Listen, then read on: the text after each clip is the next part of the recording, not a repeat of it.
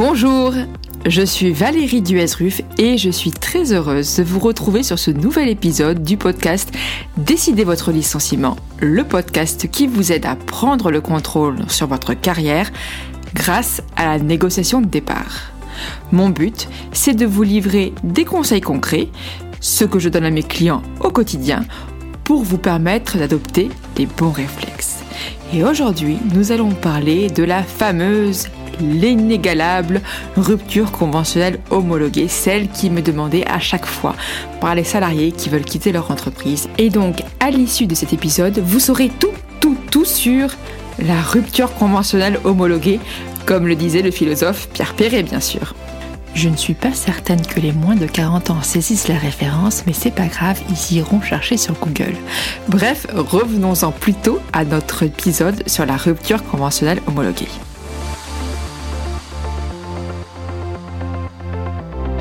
Commençons cet épisode par un petit peu d'histoire. Nous allons parler de l'origine, de la genèse de la rupture conventionnelle homologuée.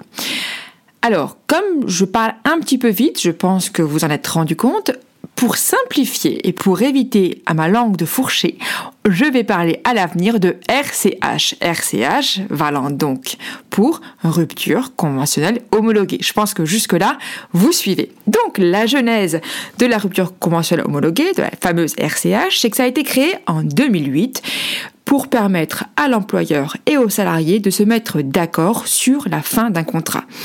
Ça veut donc dire que un peu comme à l'embauche lorsque vous signez un contrat, si vous voulez sortir et que vous êtes tous les deux d'accord, eh bien, cette formule, ce formulaire, puisque ça c'est un formulaire CERFA de RCH. Pour qu'une RCH intervienne, il faut donc simplement un accord entre l'employeur et le salarié.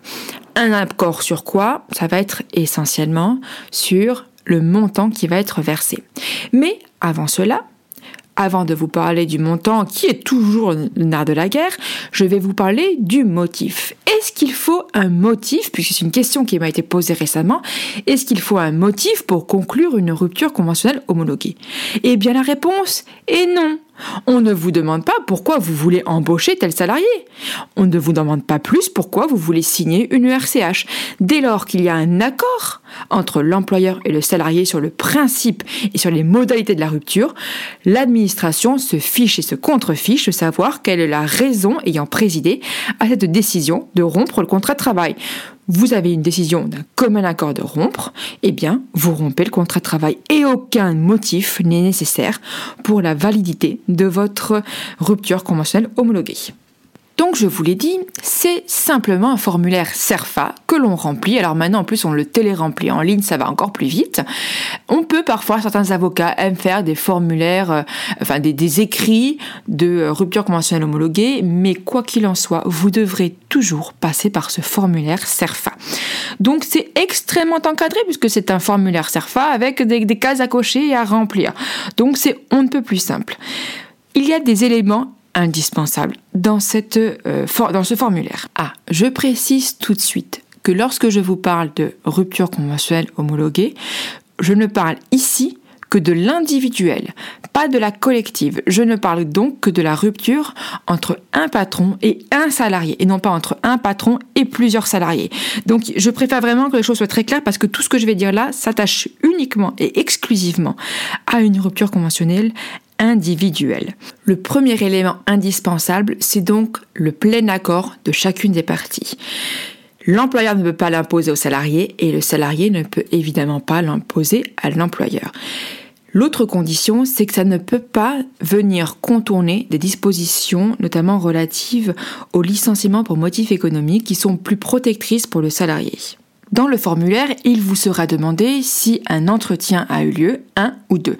Un entretien est obligatoire pour vous permettre, pour permettre aux deux parties d'aborder les questions fondamentales qui sont celles de, évidemment, le montant qui sera versé et le préavis à effectuer ou non par le salarié. Donc, un entretien est obligatoire le deuxième ne l'est pas et facultatif.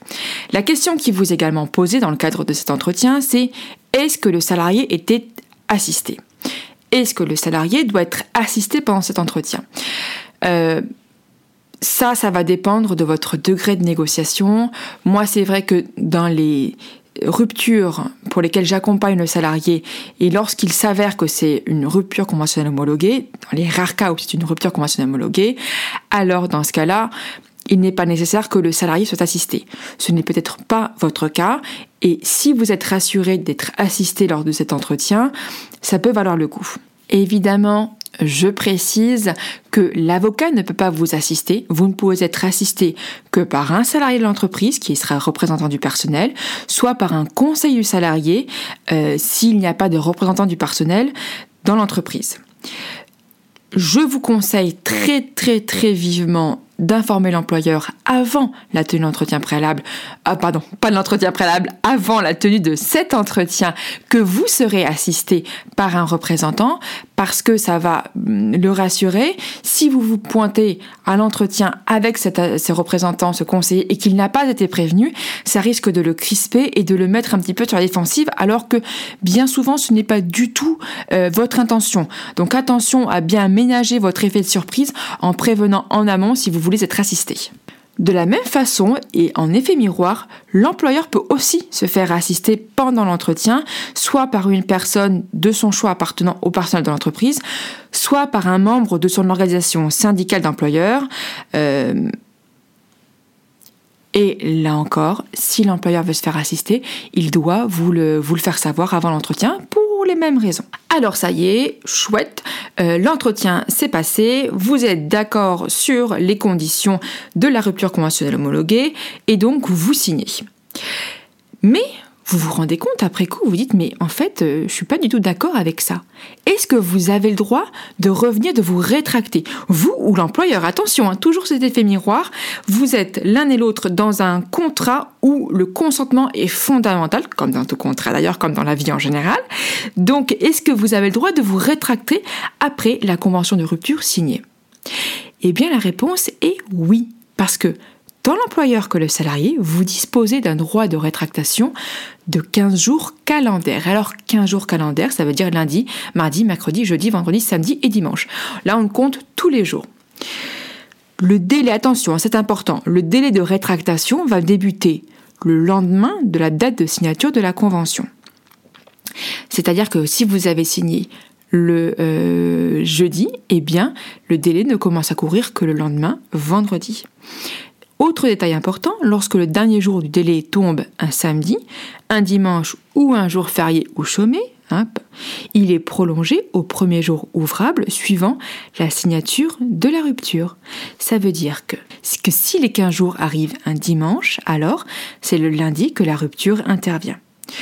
Ce que je vous conseille, que vous soyez employeur ou salarié, c'est de toujours euh, aller voir le délai de rétractation euh, qui est proposé par le, il y a un site internet du service public qui est super bien fait et là vous pouvez calculer le délai de rétractation. C'est beaucoup plus simple, vous êtes certain de ne pas commettre d'erreur et de ne pas vous faire retoquer ensuite par l'administration parce que oui, l'étape suivante, c'est qu'une fois que ce délai euh, de, réflexion est expiré, au lendemain du délai de, de réflexion, vous devez, plutôt l'employeur, doit adresser le formulaire à l'administration pour validation.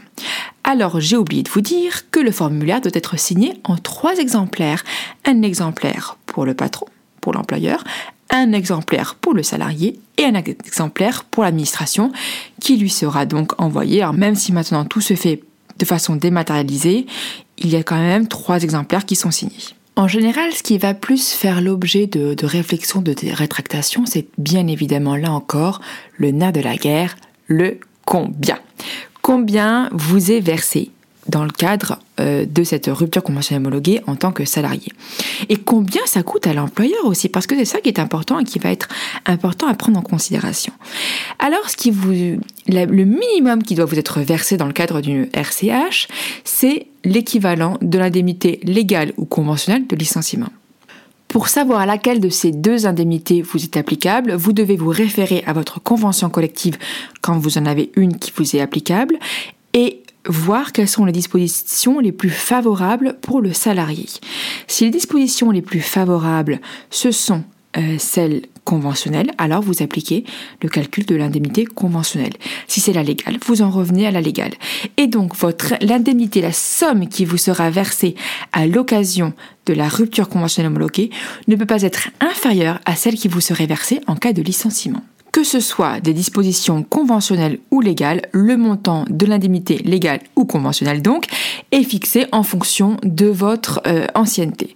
Donc plus vous avez une ancienneté élevée, plus le montant de l'indemnité de rupture, qu'elle soit licenciement ou rupture conventionnelle homologuée, sera élevé. Donc le minimum que vous devez percevoir dans le cadre d'une RCH est l'équivalent de l'indemnité de licenciement. Ça, c'est le minimum. Mais évidemment, vous pouvez demander plus et obtenir bien plus de l'employeur selon, bien évidemment, son degré de générosité. Attention, euh, évidemment, pour calculer la somme que va vous verser l'employeur, il va devoir prendre en compte le surcoût que représente pour lui cette, euh, rupture euh, conventionnelle homologuée. Pourquoi? Parce que les indemnités qui sont versées, enfin l'indemnité de rupture conventionnelle homologuée, est soumise à un forfait social de 20%. Ça veut dire que la somme qui va vous être versée par l'employeur à l'occasion de cette rupture va être majorée de 20% pour l'employeur. Donc c'est c'est une dépense qui n'est pas anodine pour lui et qui est d'autant moins anodine qu'il aurait pu s'en dispenser, par exemple, si vous aviez démissionné.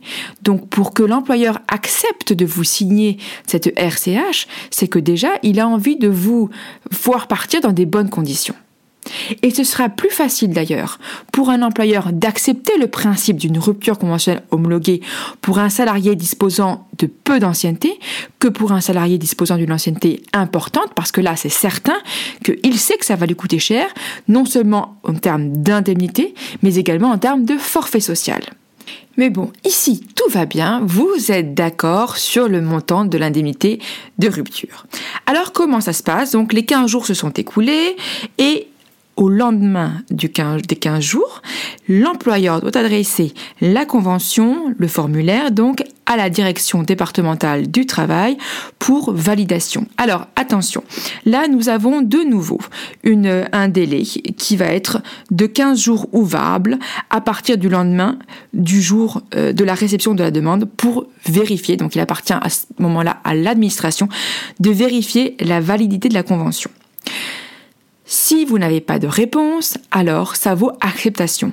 Attention en revanche, si vous êtes salarié protégé, vous devez avoir une validation express de euh, l'administration. Le silence, vous ne pouvez pas vous contenter du silence. Le silence ne vaut pas la acceptation tacite. L'administration peut parfaitement refuser d'homologuer votre convention si elle considère par exemple que euh, les dates de des délais de, la procédure ne sont pas respectées ou bien si le montant proposé dans dans la formulaire ne correspond pas à l'indemnité légale minimum. À ce moment-là, une nouvelle demande devra être formulée et donc vous devrez signer un nouveau formulaire, l'employeur et vous.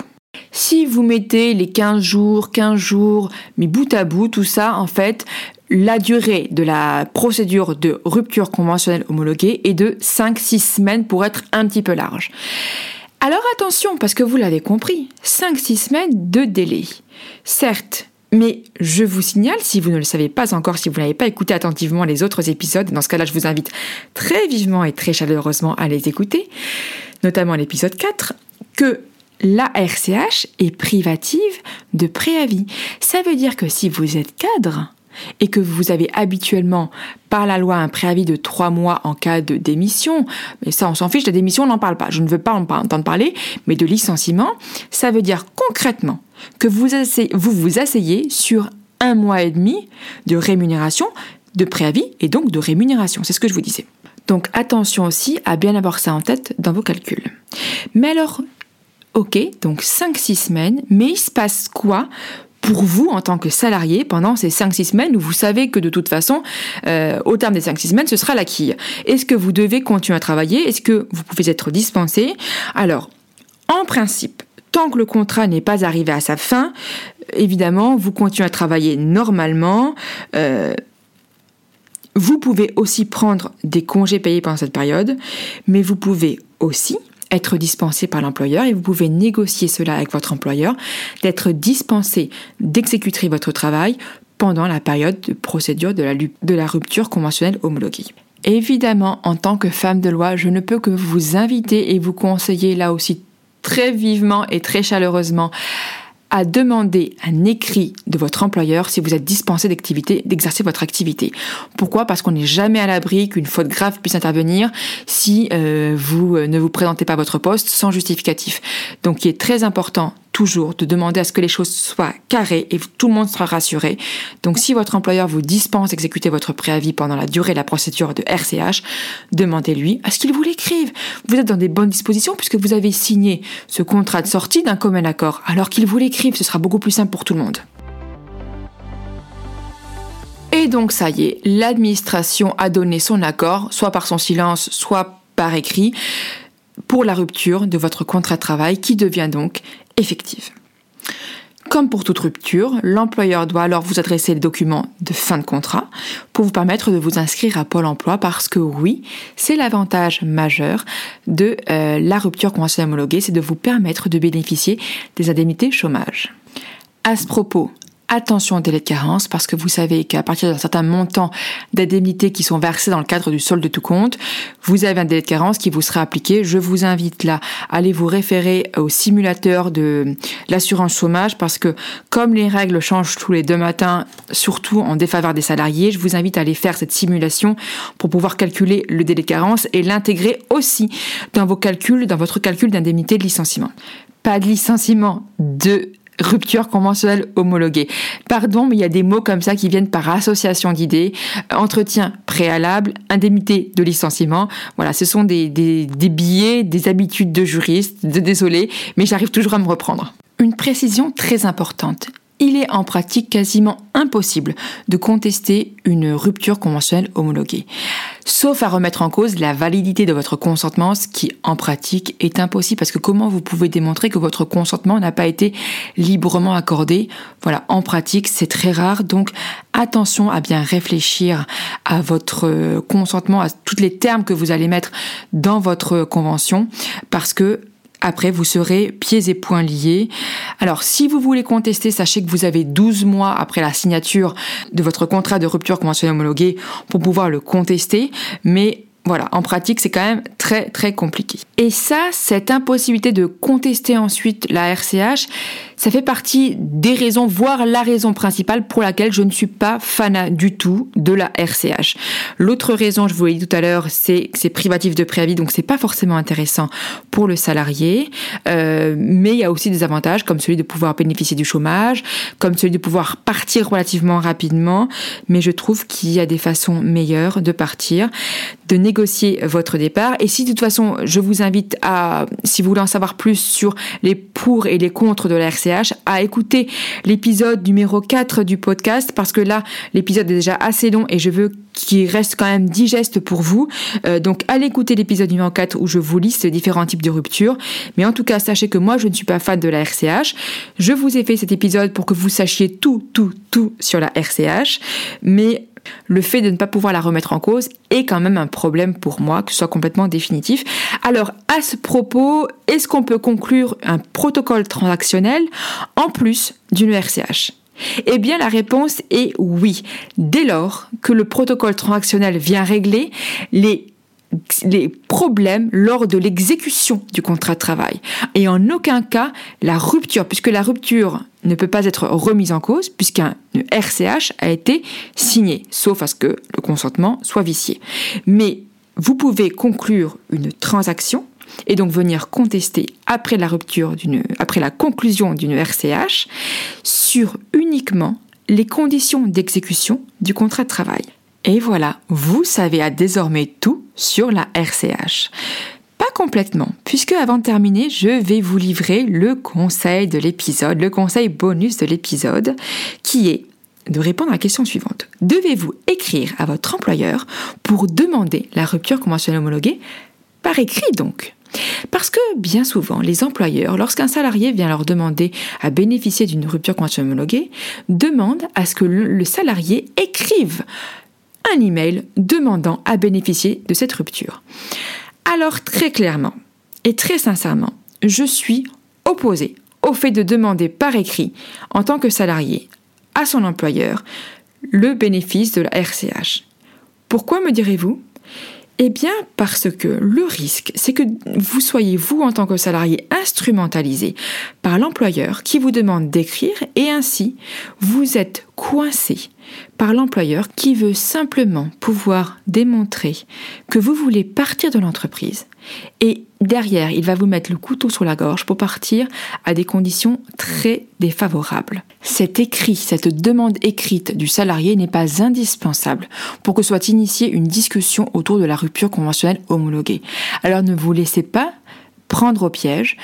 Proposez dans ce cas un entretien au cours duquel seront débattus ensemble en toute bonne foi et construction les euh, conditions de la rupture. Si vous tombez d'accord, tant mieux eh bien vous pourrez formaliser cela dans le cadre du, du formulaire CERFA et cet entretien sera listé sera signalé comme celui du premier entretien. Si ça n'aboutit pas, alors l'employeur ne pourra pas vous le reprocher et vous s'en servir contre vous. Donc c'est très fair, vous n'êtes pas en train de pénaliser l'employeur, vous êtes juste faire et honnête dans votre posture qui est constructive. Donc voilà le bonus euh, de l'épisode. Et puis l'autre bonus, c'est le cas pratique. Oui, parce que je sais que vous aimez bien les cas pratiques, c'est ce que m'a laissé euh, l'avis euh, de Zebrin 75. Donc, en effet, je vais vous livrer le petit cas pratique du jour, qui est une cliente que j'ai assistée récemment pour la signature d'une rupture conventionnelle homologuée.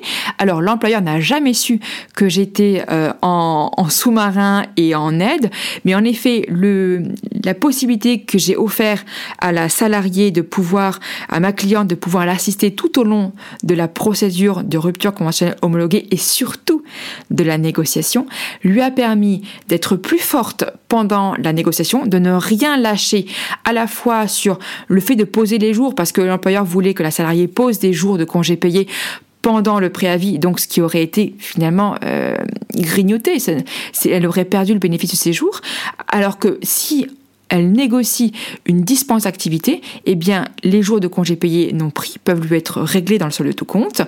Donc, à la fois la négociation sur le montant de l'indemnité qu'on a pu faire gonfler euh, substantiellement euh, sur les congés payés, et puis ça lui a permis de comprendre chaque étape euh, de, de la procédure de rupture conventionnelle homologuée, d'être sereine par rapport à ça, et donc de rebondir ensuite plus facilement. Voilà les raisons pour lesquelles, une fois de plus, mais je dis pas ça même si un peu quand même pour prêcher pour ma paroisse, c'est toujours le terme que j'utilise, mais pour vous faire comprendre en quoi le recours à un avocat n'est pas une dépense, vraiment pas. D'ailleurs, elle-même m'avait dit, oh là là, euh, je vois pas trop l'intérêt, le, patron est d'accord sur le principe d'une rupture conventionnelle homologuée, donc pourquoi est-ce que je ferais appel à un, avocat et que je débourserais des frais par rapport à ça? Eh bien, c'était en réalité non pas une dépense, mais un investissement parce que mes honoraires vont être largement couverts par euh, le gain au niveau de, de, la rupture. Donc elle gagne plus que ce qu'elle va me payer. Donc c'est tout bénéfice pour elle et en plus elle est sereine euh, par rapport à la rupture. Elle a pu prendre le, le pouvoir dans cette relation qui est toujours, qu'on le veuille ou non, biaisée, toujours en défaveur du salarié. Donc L'autre conseil bonus évidemment du jour, et c'est la leçon à tirer de ce cas pratique, euh, c'est que euh, faites-vous accompagner. Faites-vous toujours accompagner. Et vous le voyez, je pense, dans le cadre de cet épisode et des autres épisodes de, euh, du podcast, que je prends beaucoup de plaisir à vous transmettre ces informations, à vous accompagner au fur et à mesure euh, de votre évolution professionnelle. Et euh, si vous ressentez cela, eh bien, je vous remercie par avance de bien vouloir me laisser 5 étoiles sur votre plateforme d'écoute habituelle. Me laisser un commentaire sympa, vous voyez, après, je, vous cite. Ça fait toujours plaisir, en tout cas, moi, ça me fait plaisir. Et puis, ça fait aussi plaisir à l'algorithme qui ensuite répertorie euh, mon podcast et lui permet euh, d'être reconnu et entendu par un plus grand nombre. Et donc si euh, vous aimez votre prochain comme vous aimez vous-même, eh bien pensez à partager cet épisode avec vos amis et avec vos ennemis si vous en avez aussi. voilà. En tout cas, merci de votre soutien et à très bientôt. Au revoir.